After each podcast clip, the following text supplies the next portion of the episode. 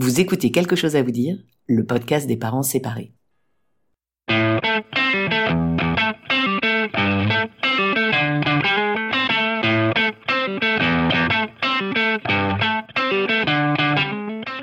Comment dire à ses enfants qu'on se sépare? Et après, comment on s'en sort financièrement? Et pour les vacances, on fait quoi? La décision de se séparer et ses conséquences sur notre vie familiale et personnelle chamboulent inévitablement notre quotidien. Mais on s'en sort. Je m'appelle Pamela Morinière et vous écoutez la saison 1 de Quelque chose à vous dire, le podcast des parents séparés qui s'en sortent. Tous les 15 jours, j'interviewe des parents séparés, mais aussi des professionnels du divorce et de la séparation pour apporter un point de vue d'expert sur une situation bouleversante qui touche près d'un couple sur deux et que l'on a tendance à banaliser alors que ses conséquences sur notre vie familiale et personnelle sont titanesques. J'espère que ce podcast vous aidera à mieux vivre votre séparation en préservant vos enfants. Mais place à l'épisode du jour. Bonne écoute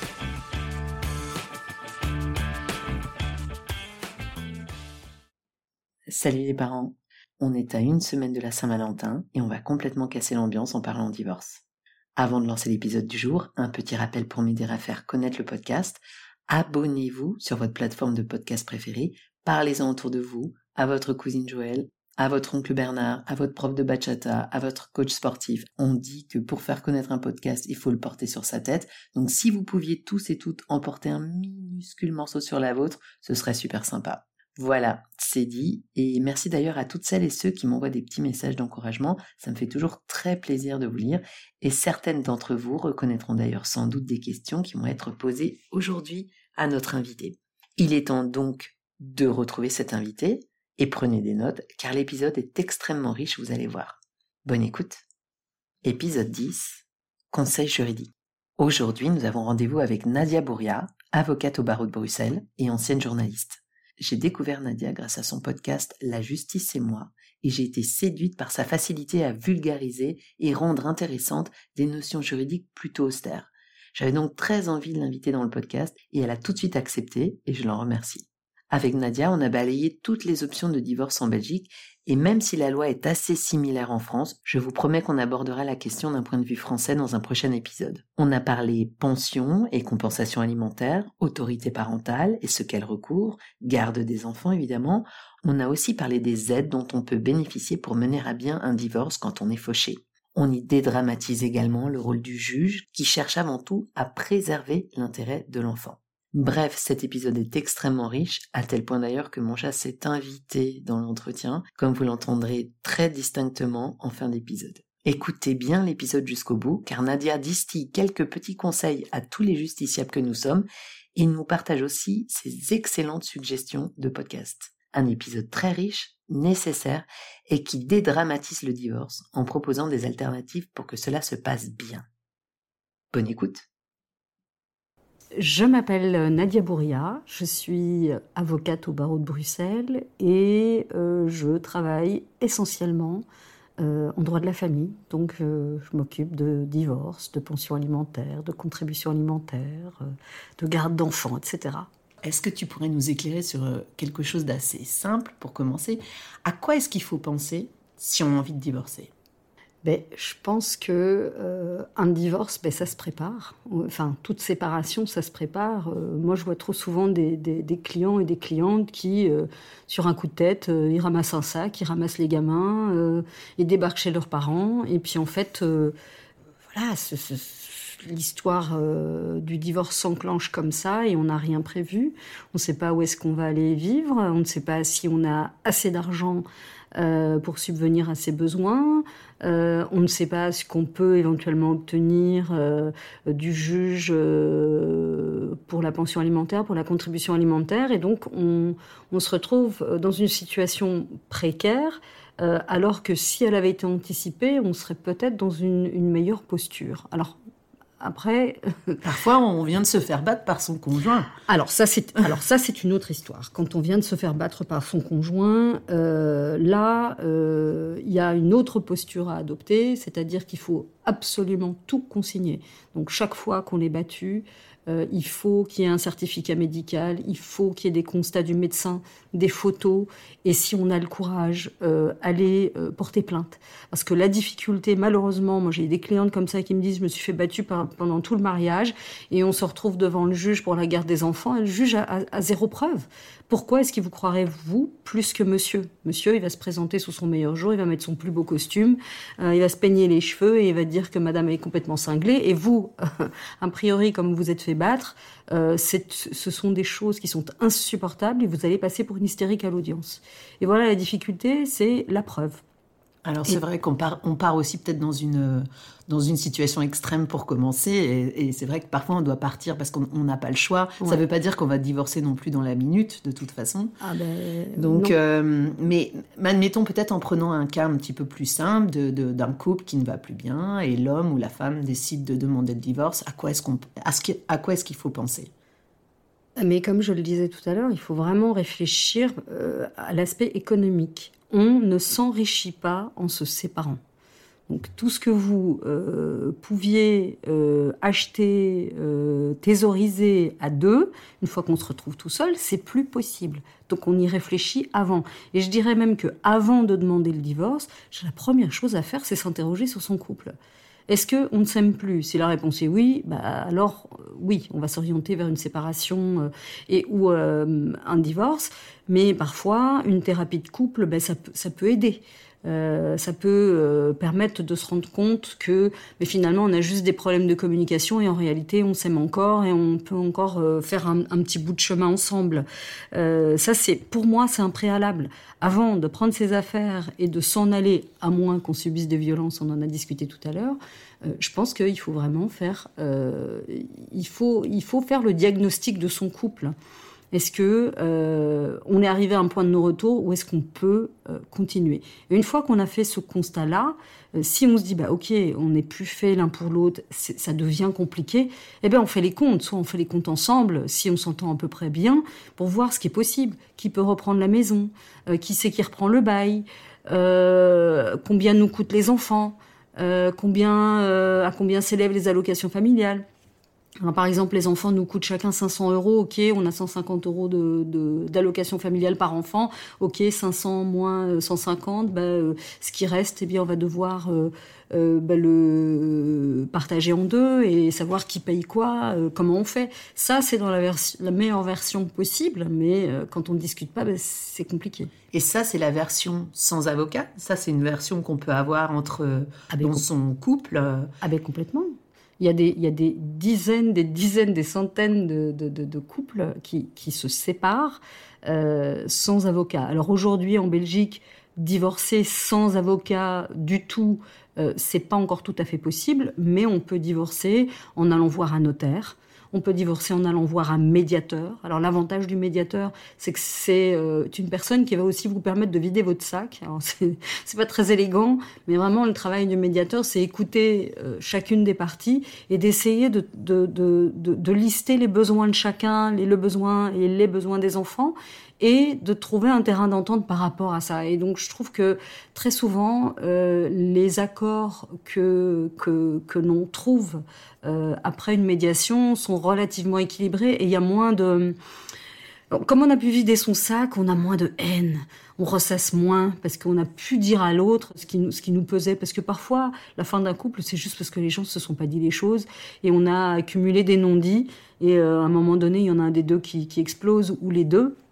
Et l'avantage de pouvoir finalement euh, terminer proprement euh, une relation, ben, ça permet ben, de repartir euh, sur, sur quelque chose de plus positif après, après la, la, séparation, après le divorce. Donc toi, ce que tu conseillerais quand même à un couple qui s'entend pas trop mal, c'est de plutôt passer par un médiateur ou un, un, une tierce personne qui n'est pas nécessairement un avocat? Ah ben complètement. Euh, ou un avocat euh, qui, euh, qui, qui accepte de, de s'occuper de ça, un divorce par consentement mutuel, si on est d'accord sur tout, il n'y a aucun... Enfin voilà. Qu'est-ce que c'est un divorce par consentement mutuel Alors un divorce par consentement mutuel, eh bien on va avoir dans un document consigner absolument euh, tout ce qu'on a décidé ensemble. Donc on va décider de, divorcer. Dans ce même document, eh bien on aura euh, qui garde la maison. Si par exemple euh, c'est un achat qu'on avait fait ensemble, eh ben, on, part du principe par exemple que Madame va reprendre les parts de Monsieur puisque elle aura, j'invente, hein, l'hébergement majoritaire des enfants. on part du principe que bah, peut-être que Monsieur, comme il a mis moins d'argent que Madame dans la maison, bah, il aura pas la soulte. Donc la soulte, c'est euh, ce qu'il peut récupérer de, la cession de ses parts à Madame. Dans ce même document, on va euh, euh, parler de la manière dont les, gens, les enfants seront hébergés. Est-ce que c'est un hébergement égalitaire? Est-ce que c'est un hébergement d'un week-end sur deux, etc. Vraiment, absolument tout ce qui concerne la séparation et les enfants est consigné dans ce document. Et si on est d'accord sur absolument tout, ce document, il suffit de le déposer au tribunal, vous ne devez même pas comparaître, et le juge vérifie simplement s'il euh, n'y a rien qui est contraire à l'intérêt de l'enfant, et s'il n'y a rien qui est contraire à l'intérêt de l'enfant, eh bien, il va simplement euh, tamponner, mettre son visa, il va homologuer, et vous êtes divorcé sans, euh, sans, sans, vous être déchiré. Et qu'est-ce qu'il pourrait considérer comme contraire à l'intérêt de l'enfant, par exemple? Bah, par exemple, euh, j'ai déjà entendu des divorces par consentement mutuel qui ont été euh, rejetés parce que, euh, alors que les parents étaient d'accord, que, que l'un ne devait rien payer à l'autre enfant, à l'autre parent de contribution alimentaire, ou enfin voilà, ce sont des choses comme ça, ou des, choses qui mettent la vie de l'enfant en danger. C'est rare, hein, mais c'est une obligation légale. Le juge doit vérifier. D'ailleurs, le, parquet aussi vérifie, le procureur du roi vérifie effectivement que euh, tout ce qui est consigné n'est pas contraire à l'intérêt de l'enfant. Et, le document en question, est-ce qu'il doit euh, respecter un certain formalisme? Oui, euh, il, doit, il, doit, il doit contenir une certain, un certain nombre de, d'éléments comme l'identité des parties, certaines dispositions légales. Je ne vais, pas, je vais pas vous les dire ici parce que c'est, franchement ennuyeux. Mais oui, il y a, y, a, y a, un certain formalisme à respecter. C'est d'ailleurs pour ça que c'est plus simple de, consulter un avocat pour ça.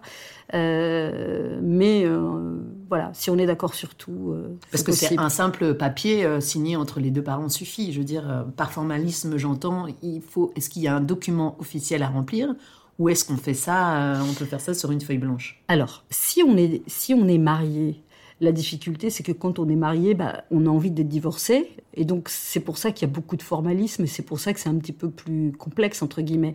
Mais si on est juste en cohabitation légale avec son, conjoint, euh, bah, il suffit de, lever cette cohabitation légale et de faire un papier entre soi. C'est tout à fait possible.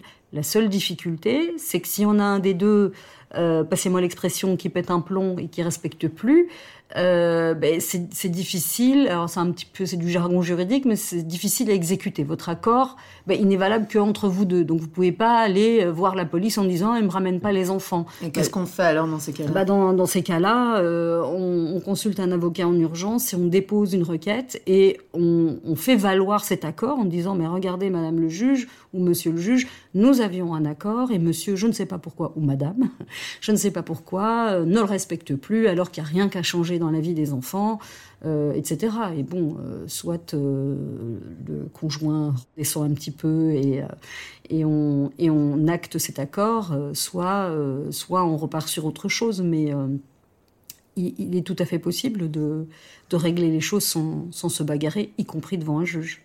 Est-ce que tu, peux penser à certains exemples d'accords qui n'ont pas été respectés? Je pense comme ça à, à la non-présentation d'enfants, parce que c'est quelque chose qui revient assez souvent, en fait, un parent qui ne ramène pas l'enfant comme prévu. Euh, est-ce qu'il y a d'autres cas comme ça où euh, la, mise en, pratique de cet accord a, posé problème? Mais en général, ce qui se passe, euh, tant que tout va bien, tout va bien. mais en général, ce qui se passe, c'est par exemple, les difficultés, elles viennent quand les enfants sont un peu plus grands et qu'il y a des difficultés avec un des parents et que l'un des enfants dit ah, j'ai plus envie d'aller chez maman, elle crie tout le temps, alors parce que probablement que maman à cette période-là, elle vit quelque chose de compliqué et c'est un peu difficile. Et parfois, les enfants, ils sont, euh, ils sont cruels, mais ils se protègent. Donc, ils se disent, maman, elle est pas bien en ce moment, donc je vais aller plutôt chez papa, euh, le temps de souffler un peu. Et le problème, c'est que parfois, ben, papa, il va s'imaginer que chez maman, il se passe des choses affreuses, et donc ça, ça déclenche euh, une réaction en chaîne, en fait. Et monsieur va saisir le tribunal en disant que l'enfant est en danger alors que c'est simplement un enfant qui, qui, qui, a peut-être mal exprimé le fait que maman ne va pas bien et qu'il veut simplement euh, euh, se calmer un peu chez, chez papa le temps que maman aille mieux. Mais qu'est-ce qu'on fait justement quand on est le parent qui se sent un petit peu rejeté et qu'on qu'on a on comprend pas pourquoi et il peut y avoir x y raison et, et euh, pas uniquement de la maltraitance bien heureusement. Qu'est-ce qu'on peut faire en tant que parent dans ces cas-là? Quand, on a l'autre parent qui nous qui nous assigne parce que euh, soi-disant on s'occupe mal de l'enfant? Alors il faut, c'est quelque chose d'extrêmement stressant. Moi, je le vois avec mes, mes clientes, c'est extrêmement euh, stressant. Mais il faut bien vous dire que le juge euh, est un être humain ça, c'est une première chose. Donc, il a un cœur, euh, il a des sentiments, euh, et surtout, c'est son job. Il a l'habitude. Il ou elle a l'habitude. Donc, euh, si du jour au lendemain, alors que vous aviez un accord, que les enfants étaient à peu près bien, et qu'ils allaient chez maman, j'invente, la moitié de la semaine, et, le reste chez papa, et du jour au lendemain, on, nous présente des faits de violence ou de maltraitance, le juge va quand même demander des éléments. Alors, juste la parole de l'enfant, ça, ça suffit pas toujours, parce que, comme je vous le disais, l'enfant, il a, subit peut-être des, perturbations passagères, ou maman rencontre des difficultés, comme par exemple, elle se sépare de son, nouveau conjoint, ou maman euh, a perdu son travail, et ce sont des, choses des éléments qui peuvent venir perturber l'enfant. Et ça, le juge va essayer, il va essayer de l'explorer et surtout la manière de complètement euh, euh, faire redescendre euh, la, sauce, c'est simplement que le juge a d'autres outils pour explorer ce qui se passe dans la famille. Il peut, par exemple, envoyer les parents en guidance parentale pour aller euh, restaurer la, communication.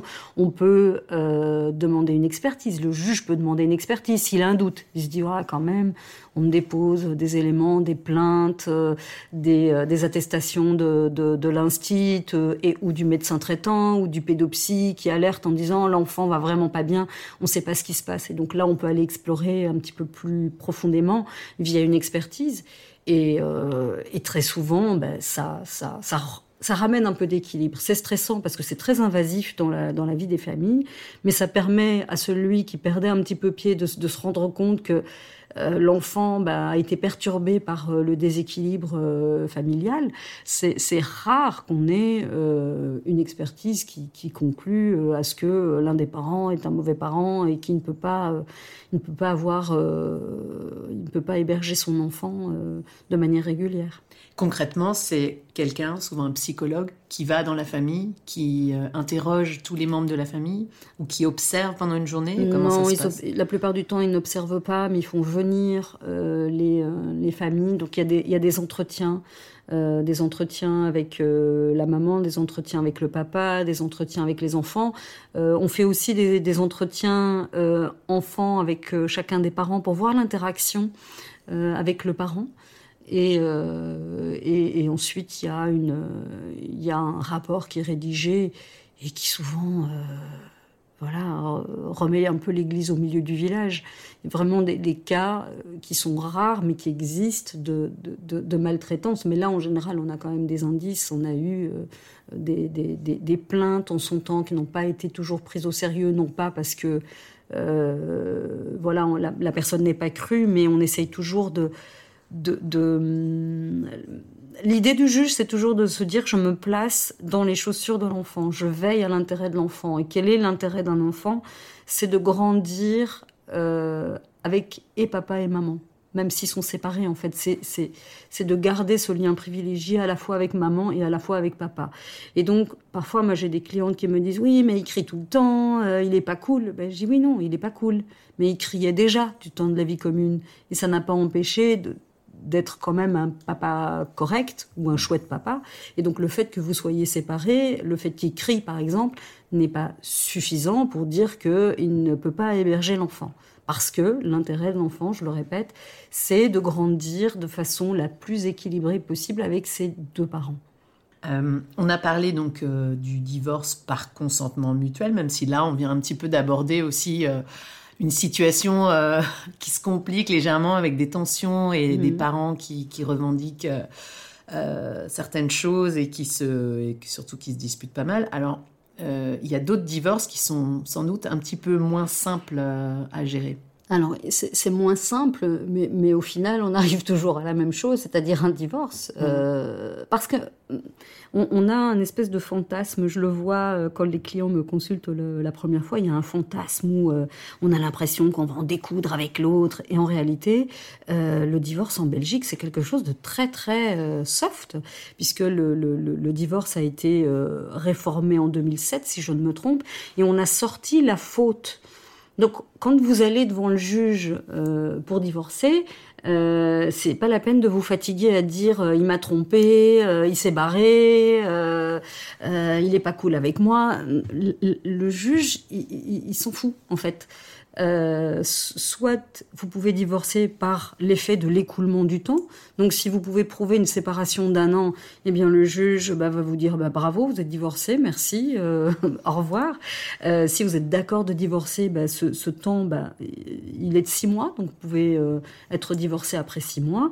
et puis il y a une, troisième façon de divorcer, c'est là si par exemple il y a des vraies difficultés, mais le législateur n'appelle pas ça une faute c'est par exemple un conjoint qui est violent. Ben là, on peut divorcer immédiatement parce que la poursuite de la vie commune est impossible. Il y a des, unions irrémédiables. Par exemple, un conjoint alcoolique aussi, ou un conjoint qui est enfermé... Euh, dans un hôpital psychiatrique parce qu'il a, il a, des soucis. Euh, un autre exemple, c'est par exemple euh, euh monsieur qui part en expatriation et madame n'est pas d'accord de le suivre. Bah là, clairement, il y a des unions irrémédiables puisque on n'est même plus d'accord sur le projet de vie. Et donc là, on peut être divorcé sur ce qu'on appelle dans notre jargon le paragraphe 1. Donc tout de suite à la première audience. Comment tu appelles ça, ce type de divorce? Divorce pour désunion irrémédiable C'est le divorce pour désunion irrémédiable. Qui englobe toutes ces, toutes ces situations qui ne sont plus considérées nécessairement comme des fautes. Par contre, mon conjoint me trompe, ce n'est plus une faute maintenant. C'est pas une faute. Il a alors qu'avant, pour adultère, on pouvait quand ah, même. oui, euh, avant, avant la réforme, oui, c'était. Alors c'est pour ça que le législateur euh, a décidé d'alléger la procédure parce que les juges entendaient. Euh, des, arguments et il m'a trompé et il est parti avec sa secrétaire, enfin tous les clichés possibles et imaginables. Tout ça pourquoi? C'était pour obtenir une pension alimentaire. Aujourd'hui, on, a, on a décorrélé tout ça euh, et on peut divorcer très très vite. Euh, il n'y a qu'un seul cas, je ne vais pas rentrer dans tous les détails, mais un cas où le juge va quand même tenir compte d'une notion de faute, c'est euh, pour obtenir justement cette pension alimentaire. Donc si euh, on a commis une, faute, entre guillemets, on est susceptible de ne pas obtenir euh, cette pension alimentaire. Mais sinon, le juge ne, s'embarrasse plus de savoir qui est parti, qui a trompé l'autre, euh, qui est cool, qui est pas cool. par contre, s'il y a des violences avérées, là, il va examiner et vérifier si, si c'est dans l'intérêt de l'enfant de euh, d'avoir des relations euh, des relations suivies avec son papa. Mais de manière générale vos dissensions vos discussions n'intéressent plus le juge. Est-ce qu'il existe un troisième type de divorce dont on n'a pas encore parlé? Hmm, non, puisqu'on a parlé du divorce par consentement mutuel, on a, on a parlé du divorce pour des unions irrémédiables, euh, donc paragraphe 1, donc toutes, ces, toutes les difficultés, puis je vous ai parlé du divorce avec écoulement du temps, par écoulement du temps. Alors, on peut passer à, un point qui est quand même assez important. On a parlé euh, justement de la, hum, du fait que tout ça, ça coûte cher. Combien mhm. ça coûte un divorce? Ah ben, je suis incapable de vous donner un prix parce que ça va dépendre de l'avocat que vous allez choisir, ça va dépendre de la formule que vous allez choisir. Ça, peut coûter 500 euh, euros comme ça peut en coûter 10 000 ça dépend vraiment de toute une, toute une série de critères. Et ça, on me pose souvent la question, ça va me coûter combien? Mais moi, j'en sais rien. Je, quand on commence un dossier, on ne sait pas euh, où est-ce qu'il va nous mener, parce que tout dépend de, si la partie adverse a décidé de, discuter, de trouver un accord, ou s'ils ont, si monsieur ou madame a envie d'en découdre.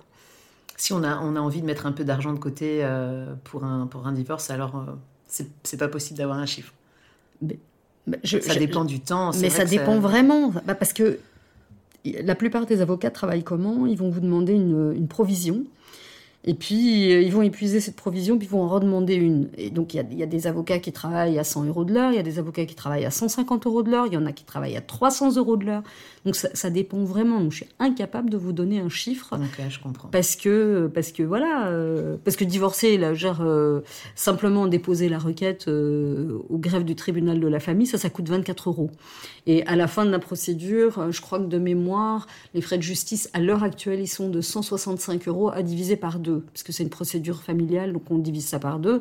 Donc ça, c'est ce que ça coûte en frais de justice pure. Mais là-dessus, si vous si vous prenez un avocat, bah, ça va dépendre des honoraires de l'avocat. Si vous allez chez un médiateur, là, ce qui est intéressant, c'est que ça va très très vite. Euh, en quelques séances, c'est réglé. Et en plus, les honoraires du médiateur sont à diviser par deux. Euh, chez, le, notaire, c'est la même chose. Euh, il va vous préparer euh, l'acte et puis il va, taxer ses honoraires et puis merci, au revoir. Tandis qu'un avocat, c'est obligatoire d'en avoir un chacun. Alors, si vous êtes dans une procédure contentieuse, oui, puisque, puisque chaque avocat représente mm. chacune. Enfin, Mais si on n'est pas dans une procédure contentieuse, on veut faire un divorce à l'amiable On peut. Oui. Ouais. Mais... Est-ce que c'est une bonne idée? Si vous avez confiance en l'autre et que vous êtes sûr que l'autre va pas vous faire un mauvais coup, euh, c'est une, une, bonne idée. Maintenant, euh, si euh, l'autre tout d'un coup change d'idée, ben, vous pourrez plus continuer avec votre avocat en fait, parce que comme il aura représenté les deux, il devra se déporter et vous devrez choisir chacun un avocat différent. Ça c'est le ça c'est le risque. Et combien de temps ça dure un divorce? Ah, mais ça dépend de si on a envie que ça aille vite ou euh, si on a décidé de, de faire payer l'autre euh, sa, sa, mauvaise humeur ou sa tromperie. Euh, on peut être divorcé, oui, on peut être divorcé en, six mois, comme on peut être divorcé en un an. Ça peut, être ça peut aller très très vite. On a entendu dans un épisode précédent dans l'épisode 9, justement, euh, euh, la personne que j'avais interviewée, Regan, disait qu'il lui avait fallu 5 ans parce qu'il y avait eu énormément de contentieux et de, et de problèmes. 5 ans, c'est quand même rare, non? Mais j'ai entendu cet épisode, alors ça se passe en France. Et alors en France, la procédure, elle est différente. Et en France, il y a encore moyen de faire traîner les choses. En Belgique, Dieu merci, il y a eu une réforme du code judiciaire et aujourd'hui on peut euh, faire avancer les choses. C'est-à-dire que, euh, je ne vais pas rentrer dans tous les détails, mais on peut euh, obliger l'autre à respecter un calendrier et donc déposer ses conclusions, c'est-à-dire ses, arguments dans un document qu'on consigne. Et quand on a fait un calendrier, si on ne respecte pas le calendrier, c'est tant pis pour soi. Et donc, quand on se retrouve devant le juge, c'est très dommageable parce que le juge est obligé de répondre à ce qu'on a déposé par écrit. Euh, ce que vous dites euh, oralement, euh, le juge peut très bien vous dire pas envie d'écouter, j'écoute pas. Bon, ils ne le font pas parce que ils font leur travail et ils aiment bien les plaidoiries pour se faire pour, pour se faire une, une, idée un peu plus précise de ce qu'ils de ce qu'ils ont lu ou de ce qu'ils vont lire dans les dans les conclusions. Mais en Belgique, on a cette chance que euh, les, euh, les audiences sont cadrées, les procédures sont cadrées. Et donc, chez nous, c'est rare qu'une procédure de divorce dure cinq ans, sauf si euh, y en a un des deux qui a fait appel sur un, sur un point. Mais le divorce en soi, il, est, il est très vite prononcé. Ce sont les mesures concernant les enfants qui peuvent traîner, mais on a toujours une mesure provisoire en fait. On a toujours une décision provisoire parce qu'on ne peut pas laisser les enfants comme ça euh, dans la nature sans savoir où est-ce qu'ils vont aller vivre, sans savoir euh, comment est-ce que euh, leurs frais vont être pris en charge, etc. Donc le juge en Belgique essaye toujours, malgré tout, d'avoir des, des, mesures, ne fût-ce que provisoires, jusqu'à la décision finale, pour qu'on ait quand même une certaine sécurité. Justement, je, fais une parenthèse, mais euh, en parlant des enfants justement et de la garde, et peut-être qu'on y reviendra un peu plus tard, est-ce qu'un juge peut octroyer la garde de tel enfant à tel parent et tel enfant à tel parent? Ne pas mettre tous les enfants dans le même nid, entre guillemets? Euh, Alors, il pourrait. mais de manière générale, le juge veille à, ce que la fratrie soit ensemble. Ça, c'est une règle parce que, euh, comme je vous le disais tout à l'heure, le juge est le, garant, le gardien de l'intérêt de l'enfant. Et l'intérêt de l'enfant, c'est quoi? Bah, C'est d'être heureux, c'est d'être équilibré. Et s'il a des frères et sœurs, mais c'est plus cool d'être avec les frères et sœurs euh, pour aller chez papa et, pour aller chez maman. Les juges veillent aussi, d'ailleurs, quand vous avez une famille recomposée, euh, parfois il arrive qu'ils nous demandent, tiens, euh, madame, vous êtes à nouveau en couple, vous avez d'autres enfants, quelle est la semaine durant laquelle vous les avez? Et le juge va essayer de faire coller euh, les semaines euh, pour que les enfants aient vraiment cette, chouette euh, vie de famille, sauf si ça pose un problème organisationnel, parce qu'il y a parfois des, familles recomposées où on se retrouve avec 7-8 enfants, et on n'a on pas forcément assez de, assez de chambres, donc si on explique au juge, bah, on essaye d'organiser des sorties, etc., tous ensemble, mais la maison, elle est un petit peu exiguë, et on préfère que les gardes de chacun, chacune soient en décalé. Le juge l'entend Est-ce qu'il y a des associations peut-être ou est-ce qu'il y a des, financements ou je ne sais pas Est-ce qu'il existe des choses pour soutenir euh, les parents euh, qui souhaitent euh, divorcer? Alors, il y, a, une série d'associations qui existent effectivement. Alors, j'en ai pas là en tête, mais si vous googlez, vous tapez parents solo, divorce, vous allez tomber sur des, tas d'associations qui sont assez actives et qui, donnent de bons conseils. Maintenant, pour l'aide financière, si euh, vous n'avez pas euh, beaucoup de moyens, euh, il y a le bureau d'aide juridique qui vous permet de désigner un avocat, ce qu'on appelait avant prodéo, donc, c'est-à-dire que euh, ça vous permet d'avoir un, avocat qui va vous assister gratuitement. Enfin, c'est pas tout à fait gratuit puisque c'est l'État qui va payer euh, l'avocat, mais vous, vous n'aurez rien à payer si vous entrez dans les conditions euh, du, du BAJ, du Bureau d'aide juridique. et si vous êtes un tout petit peu au-dessus, euh, il y a ce qu'on appelle euh, le partiellement gratuit. Et ce que vous avez à débourser, c'est 125 euros. Donc c'est franchement pas, pas grand-chose. Euh, vous avez sur Internet, mais je, te les donnerai après le lien vers le bureau d'aide juridique avec les, les, montants, parce qu'ils sont régulièrement... Il y, a un, il y, a un, sérieux travail du législateur d'accès à la justice, et parce qu'avant, il fallait vraiment gagner des cacahuètes pour être éligible. Et aujourd'hui, les seuils ont été relevés. Et euh, de manière générale, une maman qui a un salaire moyen, euh, qui a deux enfants à charge, elle rentre dans les conditions. Donc il y a vraiment un effort pour que euh, pour qu'il y ait un accès à la justice, parce qu'effectivement, c'est une, vraie question l'accès à la justice. Il y a beaucoup de, personnes, pas seulement des femmes, qui, qui n'osent pas partir, qui n'osent pas divorcer, parce qu'elles se disent de toute façon, je peux pas me payer les services d'un avocat. Tout à fait. Et donc ça, c'est ça, c'est un moyen de, de de, d'accès à la justice et euh, j'ai perdu le fil de mes Mais l'avocat, euh, l'avocat, il est commis d'office ou on peut choisir son avocat quand même? Alors, euh, commis d'office, ça c'est c'est pas tout à fait ça. En fait, vous avez deux, deux façons de fonctionner. Soit vous allez aux permanences du bureau d'aide juridique et là on va vous désigner un avocat, mais on va vous désigner. En tout cas, c'est comme ça que ça fonctionne à Bruxelles. Je sais pas comment ça fonctionne dans les autres arrondissements. Euh, voilà, nous, on est suffisamment nombreux, on est 5000 avocats sur Bruxelles, donc euh, il y a suffisamment d'avocats pour avoir des, listes. Et donc, on a une liste d'avocats spécialisés en droit de la famille et qui travaillent dans le cadre de, de l'aide juridique. C'est ça que je voulais dire. C'est-à-dire qu'il y, a aussi une vue de l'esprit. Euh, il y a beaucoup de gens qui pensent qu'un avocat prodéo, c'est un avocat de seconde zone. Pas du tout. C'est un avocat qui a exactement les mêmes compétences qu'un autre et qui pour euh, des questions euh, morales, euh, décide de consacrer une partie de son activité ou toute son activité au, au BHJ, donc au Prodéo. C'est-à-dire que certains avocats choisissent de travailler exclusivement dans le cadre du, du bureau d'aide juridique et ne prennent que ce type de dossier.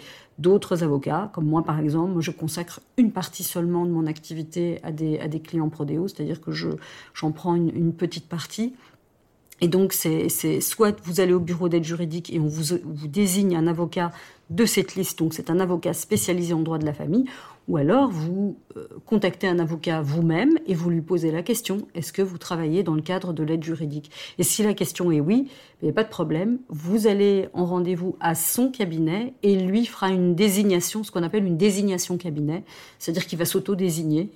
Alors que quand on va au bureau d'aide juridique, c'est l'avocat qui vous reçoit qui vous désigne un avocat euh, de la liste de familiale. Ça t'arrive toi de faire ça aussi?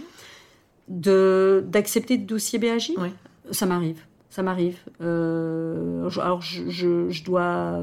C'est une question financière aussi, parce que faut savoir que quand on est, euh, quand on travaille dans le cadre de l'aide juridique, on n'est pas payé à la fin du dossier. On est payé un an après, en réalité, mhm. quand on clôture le dossier, parce que voilà, c'est une question financière. Je ne vais pas rentrer dans les détails, et donc il faut, euh, voilà, c'est une question vraiment je trouve plus mes mots. C'est une question de, de budget, de planification, de, planification, hein. voilà. Parce que euh, si euh, si vous n'avez pas assez d'argent pour euh, payer vos frais, cabinet, les cotisations, la TVA, etc., c'est un petit peu compliqué. Et donc, ça demande une certaine discipline. Euh, il y a une question aussi que, que je voulais te poser qui concerne des, des personnes qui... Euh, on est quand même dans, un, dans une ville où il y a beaucoup d'expatriés. Mm-hmm. Euh, qu'est-ce qui se passe quand on est, par exemple, français, mm-hmm. marié à, à, un ou une Belge? Mm-hmm. Quel droit s'applique? Comment on fait pour se divorcer dans ces cas-là? Est-ce que ça change quelque chose? Quelle est la règle? Alors, il y a, beaucoup de gens qui s'imaginent que s'ils se sont mariés euh, en Italie, ils doivent retourner en Italie pour divorcer. Ben, pas forcément, parce que euh, vous pouvez tout à fait déposer votre demande en divorce dans le pays dans lequel vous avez votre résidence. Et, très souvent, ben, le juge va vérifier votre résidence et euh, grâce à cette résidence, il va pouvoir se déclarer compétent. Maintenant, euh, dans certains cas, il est tout à fait possible qu'il fasse application de votre, euh, de votre loi d'origine, enfin de, votre pays d'origine.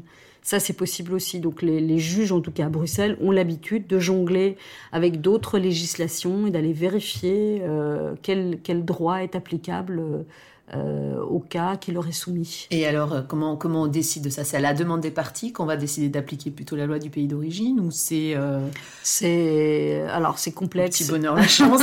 Non, non, c'est pas au petit bonheur la chance. Il y a, il y a ce qu'on appelle le code de, de droit international privé qui, qui explique qui explique euh, en détail comment ça fonctionne et puis euh, qui règle la, loi applicable pour euh, des litiges transfrontaliers. Et puis il y a des, des, des, textes européens également mm. qui, qui expliquent les, comment, comment ça fonctionne et quels sont les critères qui font qu'une loi est applicable et, pas l'autre. Je ne vais pas rentrer dans les détails parce que c'est assez technique, mais le juge en fait il va vérifier dans ses conventions et dans, dans, ces textes européens, il va vérifier si lui est compétent et puis il va vérifier quelle, quelle loi est applicable. Il ne fait pas ce qu'il veut en réalité. Mmh. Parfois, on a l'impression que le juge euh, euh, lève son petit doigt et puis prend une décision. Non, le, le, juge, il, il, est lié par les lois qui, ont, qui sont votées et il est obligé d'aller faire une recherche et d'aller vérifier si lui est saisi correctement, si c'est à lui de trancher le litige et quelle loi est-ce qu'il va appliquer? Est-ce que c'est la loi belge ou est-ce que c'est une loi étrangère?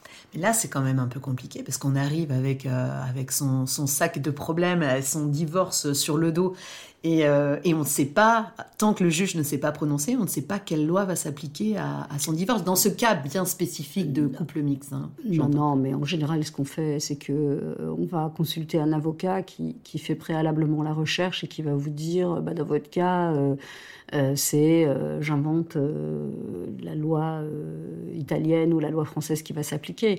Mais de manière générale c'est pas très compliqué. Le juge a l'habitude. En tout cas, à Bruxelles, ils sont, ils sont habitués. Euh, les avocats aussi, euh, on a l'habitude de jongler, puisque comme vous l'avez souligné, euh, il y a énormément d'expatriés de, à Bruxelles, et depuis, depuis très longtemps. Donc on est habitué. On va revenir sur la pension alimentaire. Comment est-ce qu'on décide d'une pension alimentaire? Combien combien est-ce que le, juge va allouer à l'une ou l'autre partie Et est-ce que c'est obligatoire cette pension? Alors, en Belgique, il faut bien vous rendre compte qu'il y a une différence de vocable entre la France et la Belgique. En Belgique, euh, la pension alimentaire, c'est la somme que monsieur doit à madame pour venir compenser la, différence de revenus. C'est que monsieur? La plupart du temps, c'est monsieur, mais parfois il arrive effectivement que madame gagne beaucoup plus que monsieur et que ce soit madame qui verse la pension alimentaire. L'argent qu'on donne pour l'entretien et l'éducation de l'enfant en Belgique, ça s'appelle la contribution alimentaire. Comment est-ce que le juge calcule eh bien, ça dépend de quel juge. Parce que la loi euh, nous explique que chacun des pères et mères doivent euh, subvenir aux besoins de leur enfant, euh, en gros, au prorata de ce qu'ils gagnent. donc, si les parents gagnent la même chose et qu'il y a un hébergement alterné égalitaire, bah, voilà, chaque, chaque parent reçoit l'enfant et on ne doit rien à l'autre et on partage les allocations familiales par moitié. Maintenant, s'il y en a un des deux qui gagne beaucoup plus que l'autre, euh, et ou si les enfants ne sont pas hébergés de façon euh, alternée égalitaire, eh bien le juge va devoir faire euh, un calcul. il, y a plusieurs, il y a plusieurs méthodes et malheureusement le législateur n'a pas imposé une seule méthode aux tribunaux. Donc par exemple à Bruxelles, à Nivelles également, ils font ce que j'appelle la méthode empirique, c'est-à-dire que ils font des calculs eux-mêmes à main levée. Donc ils vont euh, déterminer euh, les revenus euh, des parents, éventuellement des charges incompressibles lorsqu'il y en a. Ils demandent un budget de l'enfant et ils vérifient qu'il est cohérent. Du budget de l'enfant, on retranche les allocations familiales et alors on a le montant qui doit être pris en charge par les parents. Et pourquoi est-ce que le juge va vérifier les revenus? Ben Simplement pour voir la fourchette. Est-ce que monsieur gagne 60% des revenus cumulés ou est-ce qu'il en gagne que 55 Et donc ça, ça va déterminer euh, comment, euh, comment est-ce qu'on va répartir euh, le montant attribuer. Quoi. Si vous voulez en savoir davantage, d'ailleurs, je vous conseille d'écouter l'épisode. Alors, je ne me souviens plus du numéro, mais il y a un épisode que tu as très bien fait sur cette question-là. Oui, je c'est très clair, en fait. C'est la saison 2. J'ai pas mon téléphone là, mais je te donnerai le, lien. On mettra un lien, oui. Oui, parce que effectivement, c'est tellement compliqué. Euh, pour ça que j'ai fait une saison 2 qui est quasi, oui, non, elle est complètement consacrée euh, euh, aux couples et aux enfants pour un petit peu naviguer là-dedans, parce que c'est vrai que c'est complexe. Quand on n'y connaît rien, c'est extrêmement difficile, c'est extrêmement compliqué de, de comprendre ce qu'il faut faire, par où commencer. Et il y, y, a un fantasme autour de la pension alimentaire et surtout la chose que les que les justiciables ne comprennent pas, c'est que parfois on a euh, une voisine qui a obtenu, j'invente, 350 hein, euros pour deux enfants. Et on se dit, waouh, j'ai deux enfants, je vais obtenir 350 euros. Et puis c'est beaucoup, 350 euros? Mais euh, j'en sais rien, parce que ça dépend de la situation des familles en fait. Euh, et puis il y a certaines certaines personnes qui disent, oui, mais c'est dégueulasse, c'est scandaleux. Moi j'ai obtenu que 200 et ma voisine elle a obtenu 350. Mais en réalité, le juge, il n'a pas une table en disant, ben voilà, deux enfants dans tel quartier, c'est autant. Le juge euh, décide in casu, c'est-à-dire mhm. il, va examiner la situation de la famille en particulier.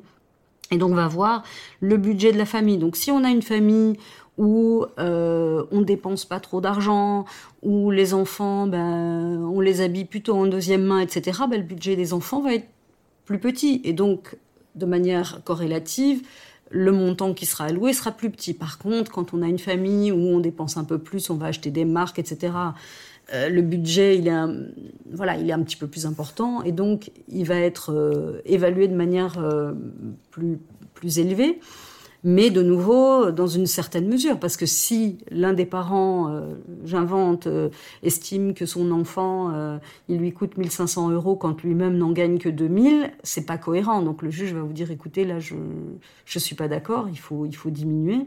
Mais si les deux parents arrivent en disant, ah oui oui, nos enfants, ils nous coûtent chacun 1500 euros, ben le juge va utiliser ça comme base de calcul. Et donc on arrive à un montant de contribution alimentaire plus élevé. Mais euh, bon, là, je, pousse un peu le, bouchon, mais il n'y a pas un moyen pour des petits malins de faire gonfler l'addition, euh, sachant qu'on va se divorcer, de faire gonfler l'addition des, des, dépenses des enfants pour espérer obtenir davantage de compensation euh, au moment du divorce bah ça c'est ça c'est du fantasme parce que parce que le juge qu'est-ce qu'elle fait quand elle a un doute euh, elle va demander euh, toutes les preuves? De toute façon le juge ne décide de rien sans preuve la plupart des juges preuves sur six mois ça peut bah, sur six mois c'est euh, Alors, euh, en général, le, ce qu'il faut pas oublier aussi, c'est que parfois, quand le juge a un doute à l'audience, euh, elle interroge les parties. Ça, quand euh, quand il y a des décisions qui concernent les enfants, vous êtes obligé de venir à l'audience, et c'est pas anodin.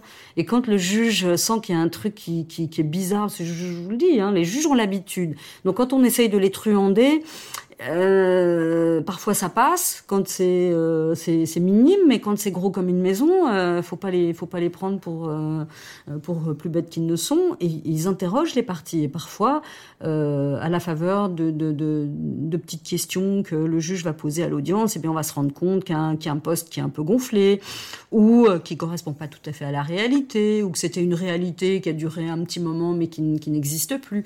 Et donc ça permet au juge quand même de de se rendre compte de, la réalité euh, vécue euh, par, euh, par, par, par la famille. Puis il y a aussi les auditions d'enfants. Ça aussi, c'est un, il y a un fantasme autour de l'audition des enfants parce que ils sont toujours auditionnés les enfants? Pas toujours. Euh, si l'enfant le souhaite, euh, à partir de 12 ans, ils sont entendus par le juge. Et alors il y a un fantasme. Euh, j'entends ça beaucoup. Oui, mais l'enfant va être entendu par le juge et pourra choisir où il veut aller. Ah non, mais c'est absolument pas ça. Le juge en fait demande, à, enfin accepte d'entendre l'enfant pour avoir une photographie de ce qui se passe dans la vie de l'enfant et chez papa et chez maman. Et donc, s'imaginer, euh, par exemple, moi j'ai déjà vu ça dans des dossiers, hein, euh, une maman qui ne voulait pas trop que l'enfant aille chez, chez le papa.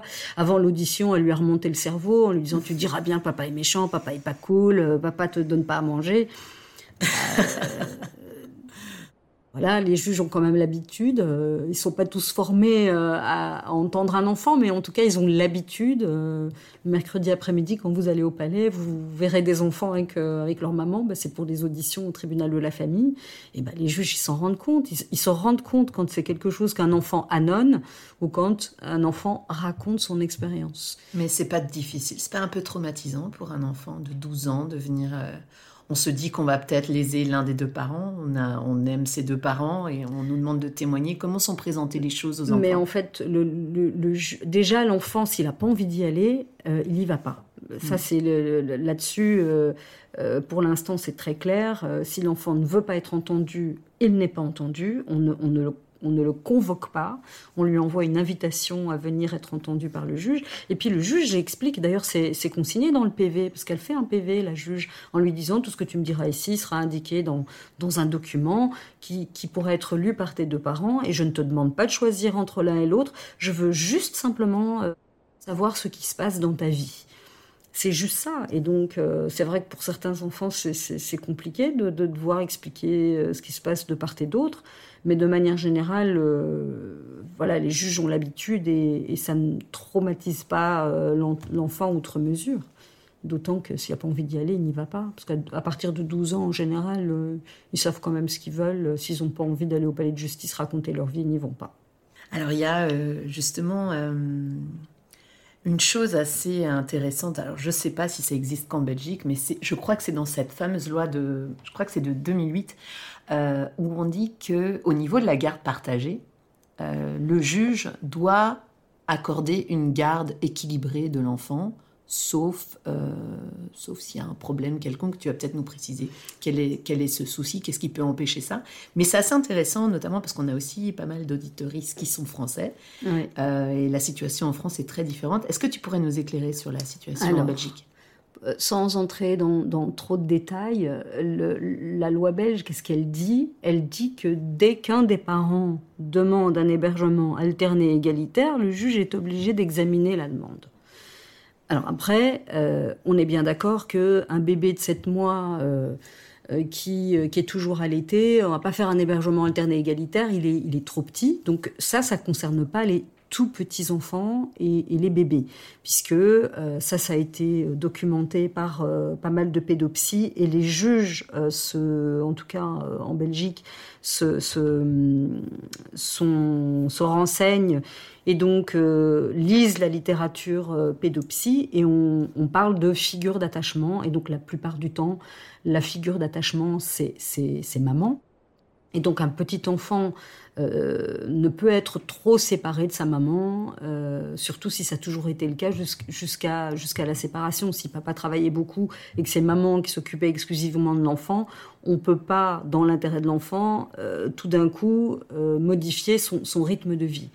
Mais il est vrai que si papa est demandeur, ce que euh, on fait parfois nous les avocats, c'est de proposer un, calendrier évolutif. Ça moi je fais souvent. Donc par exemple, si on a un tout petit qui a 3 4 3 4 ans, il est trop petit pour être séparé trop longtemps de, sa maman, puis on prévoit un calendrier qui fait que progressivement, le week-end au lieu d'être que samedi dimanche, ben, ça devient du vendredi, samedi, dimanche et puis l'année d'après, on ajoute encore un jour donc du vendredi sortie de l'école jusqu'au lundi retour à l'école de manière à ce que quand il atteint l'âge de 6-7 ans, donc un âge où ils sont capables euh, de compter, euh, qu'ils ont une notion du temps en réalité, euh, eh bien on peut arriver à partir de cet âge-là à un hébergement alterné égalitaire. C'est à peu près comme ça que ça fonctionne en Belgique.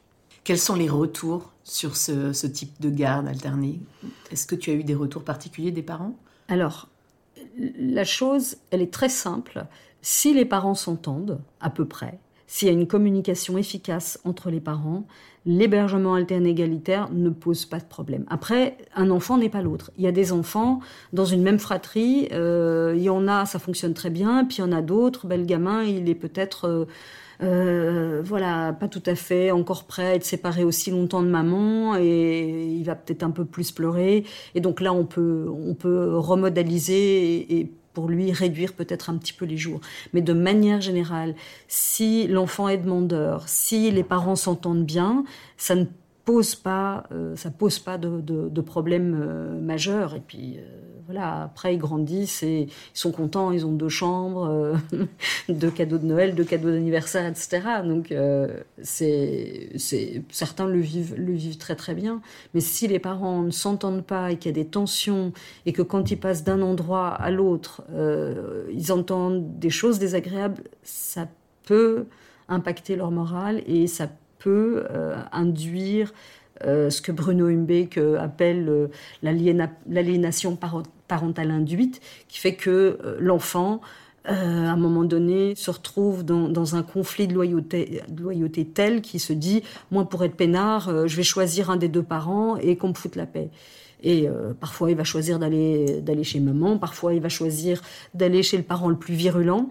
Mais voilà, ça c'est un des effets. Alors, je, je ne suis pas psy, mais c'est ce que moi j'ai constaté euh, dans ma pratique et c'est ce que euh, des psys avec lesquels j'ai discuté euh, m'ont confirmé en me disant effectivement la, bonne entente entre les parents, la communication permet à l'enfant de mieux vivre les passages entre les deux parents. Alors je parle, je fais une petite parenthèse, je parle de papa-maman, mais on est bien d'accord qu'aujourd'hui il y a d'autres types de couples, maman-maman, papa-papa.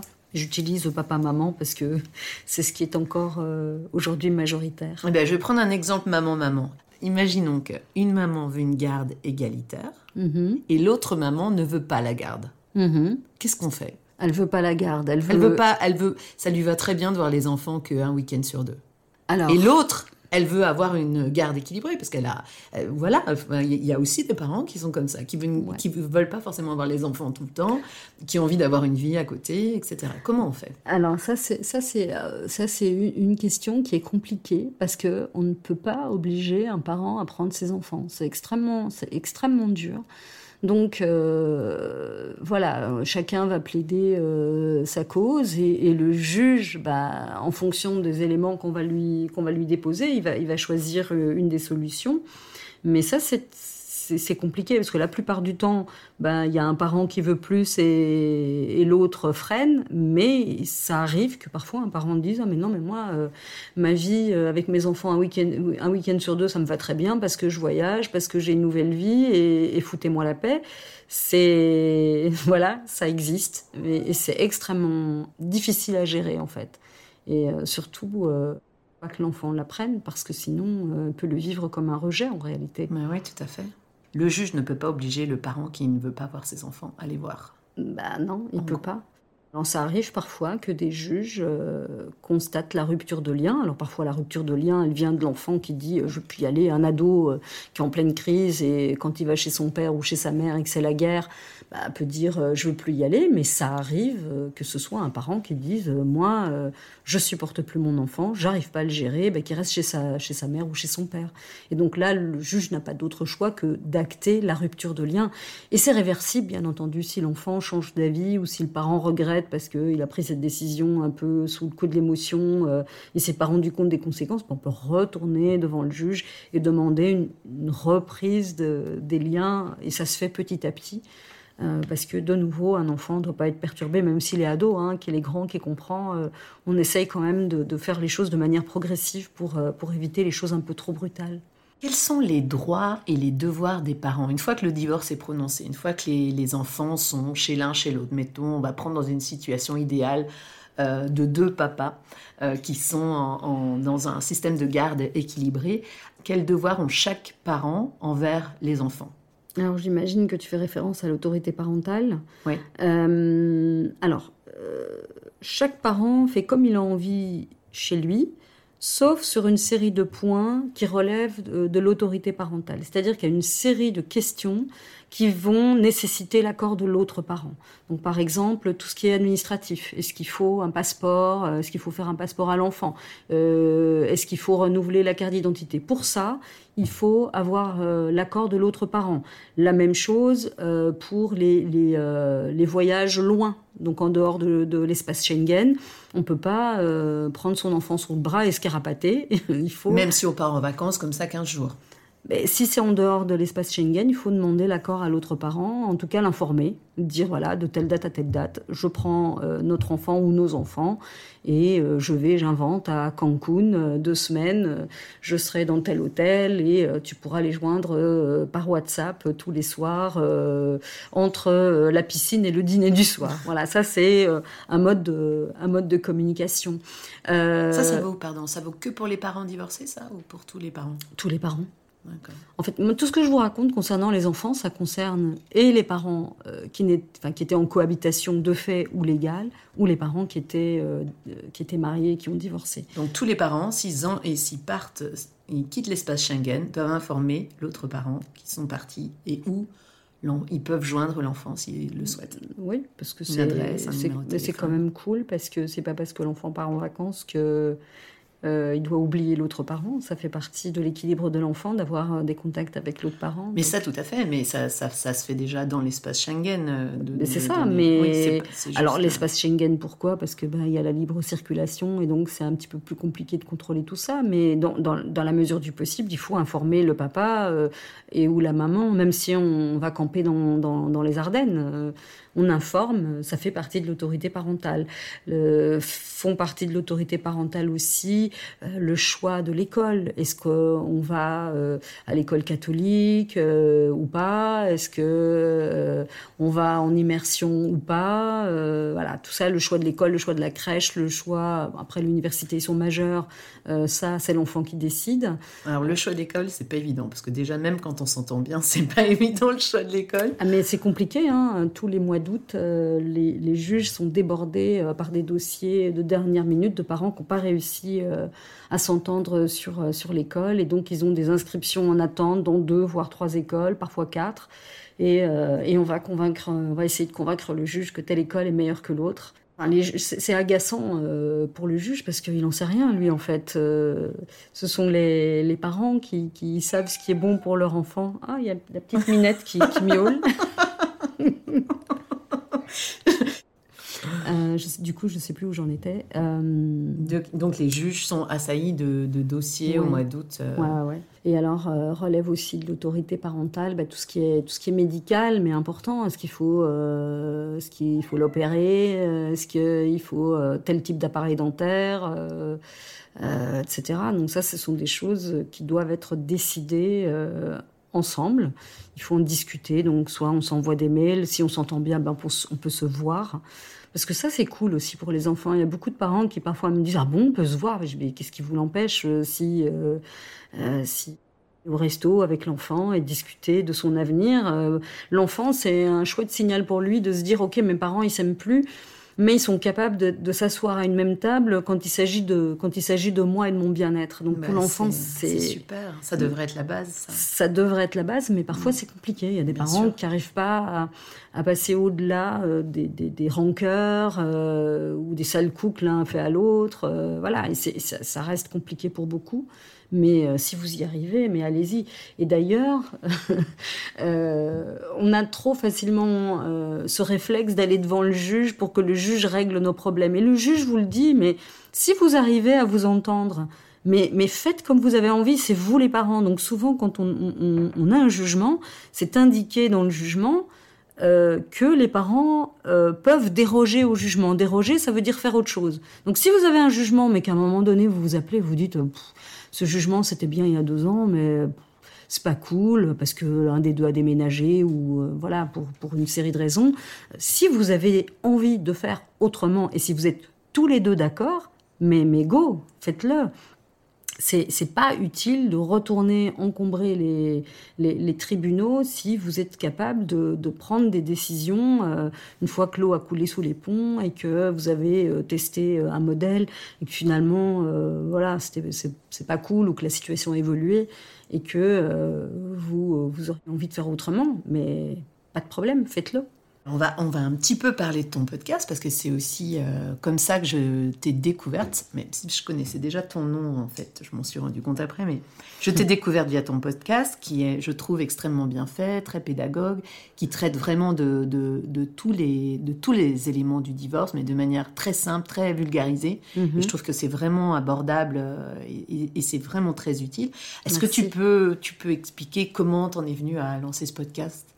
Ben, c'est euh, à force de rencontrer euh, des clients ou euh, quand il y a des soirées qu'on me dit ah t'es avocate et tu peux m'expliquer ci ou là. Et je me dis mais mon dieu mais on est à l'époque on était en 2022 et je me disais mais aujourd'hui quand tu googles tu il y a plein plein d'infos.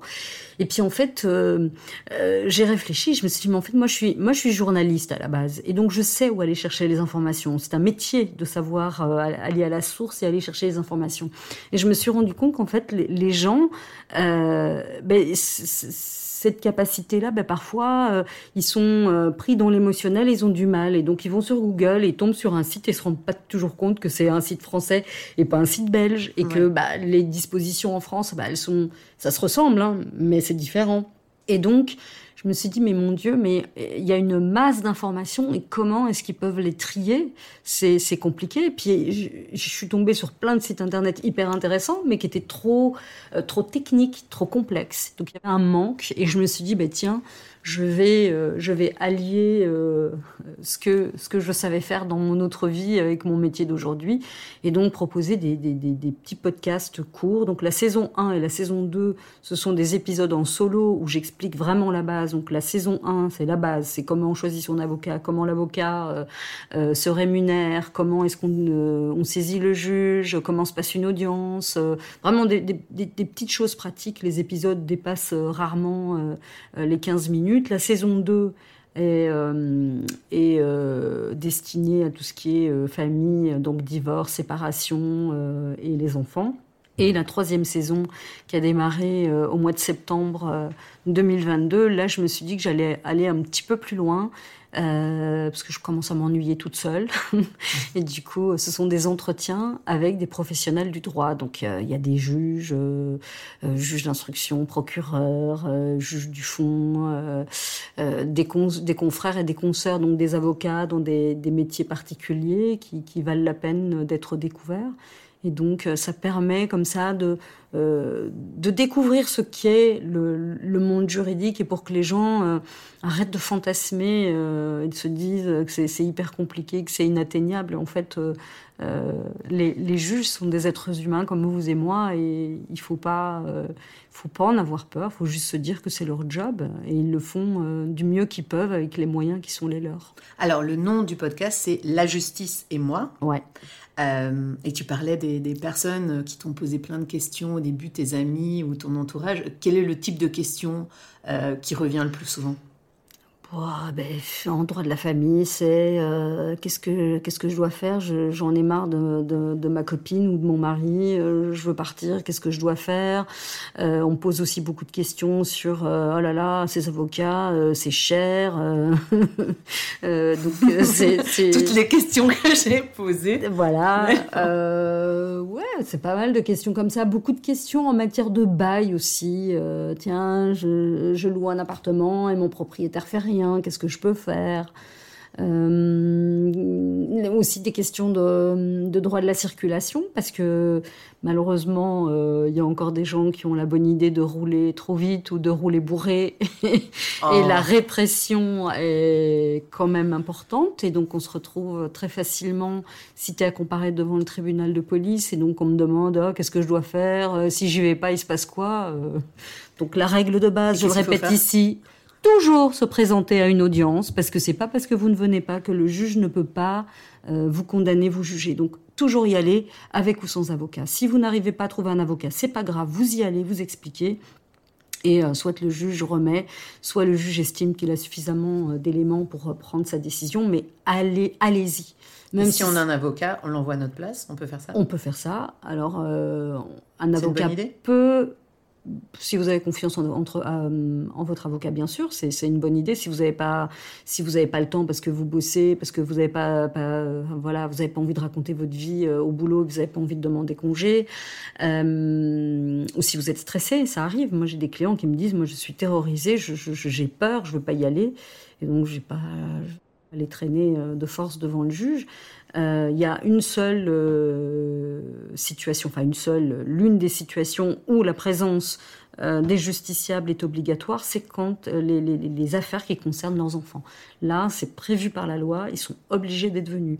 Donc si vous n'y allez pas une fois, ça va. si vous n'y allez pas systématiquement, le juge pourrait très bien s'énerver très très fort. Donc moi, je conseille toujours à mes clients de venir.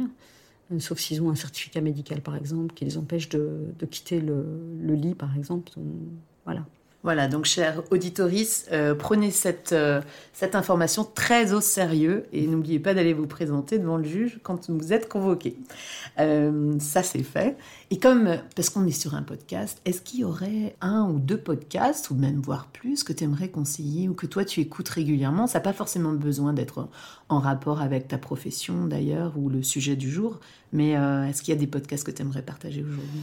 Oh là là, mais euh, je sais pas quoi choisir parce que moi je suis une grande, grande, grande consommatrice de podcasts. J'adore ça. Oh, celui, celui que j'adore, c'est celui de Pauline Legnaud, le ah. podcast. Euh, cette nana, elle est, elle est géniale. Euh, elle a créé une boîte de bijoux, enfin une boîte, une, entreprise donc, qui s'appelle Gemio. Mmh. Et elle, elle interviewe des gens incroyables, des chefs d'entreprise, des sportifs de haut niveau. Et à travers ces question, elle essaye d'aller chercher euh, ce qui fait que ces gens euh, ont le succès qu'ils ont, parce que ces gens ont tous euh,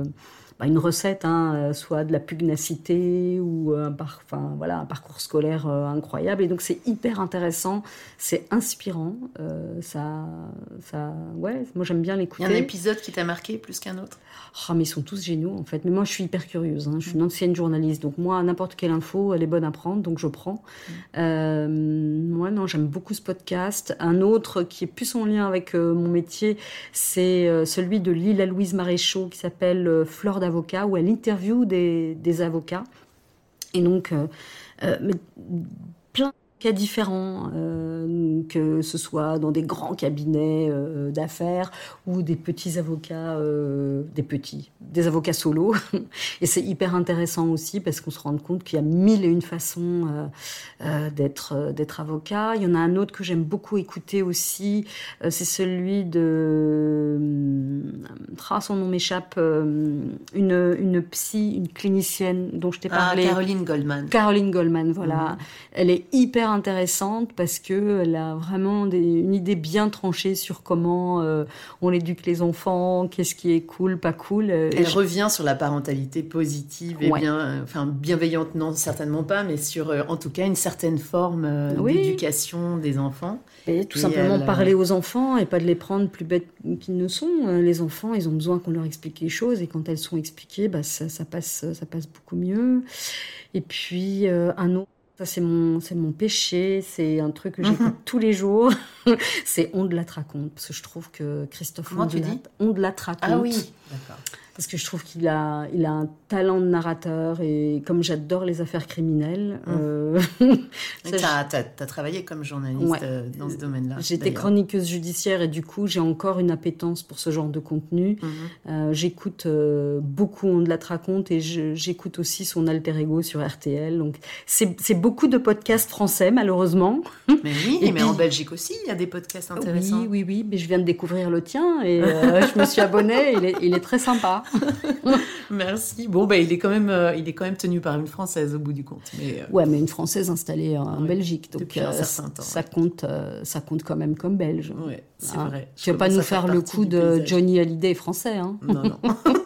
non, je crois que maintenant je fais presque partie des meubles, mais mon accent me trahit quand même encore souvent. Bah, t'as pas trop d'accent encore. mais écoute, merci beaucoup pour, pour, pour tous ces conseils. C'est extrêmement riche comme épisode. Je vais, je vais réécouter ça euh, très attentivement. Euh, mais merci beaucoup. Merci de m'avoir reçu. Et euh, bonne chance à toi pour la suite. Merci. À bientôt.